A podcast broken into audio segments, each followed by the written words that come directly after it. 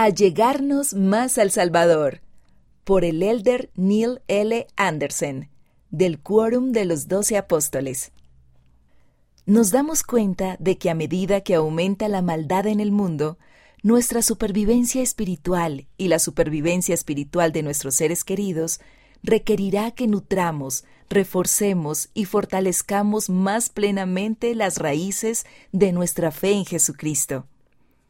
Como bien sabemos, tener fe en Jesucristo y ser un verdadero discípulo es más que una decisión que se toma una vez, más que un acontecimiento único.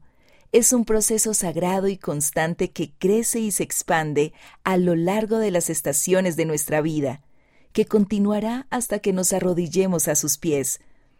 Con el trigo creciendo entre la cizaña del mundo, ¿Cómo podemos profundizar y fortalecer nuestro compromiso con el Salvador en los días venideros? A continuación, les doy tres ideas. Primero, podemos sumergirnos más completamente en la vida de Jesús, en sus enseñanzas, su majestuosidad, su poder y su sacrificio expiatorio. Luego, al conocer y amar mejor al Salvador, aumenta todavía más nuestro deseo de prometerle nuestra lealtad y confianza. Hacemos convenios con Él. Hacer convenios y guardarlos permite que el amor del Salvador penetre más profundamente en nuestro corazón. Finalmente, mi tercera idea.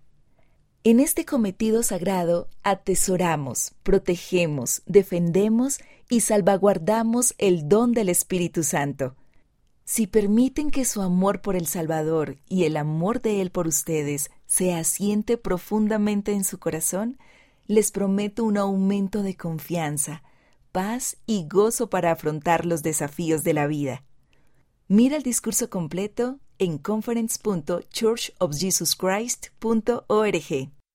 Nos separamos del mundo mediante convenios con Dios, siendo diferentes, atípicos y especiales. Elder Neil L. Anderson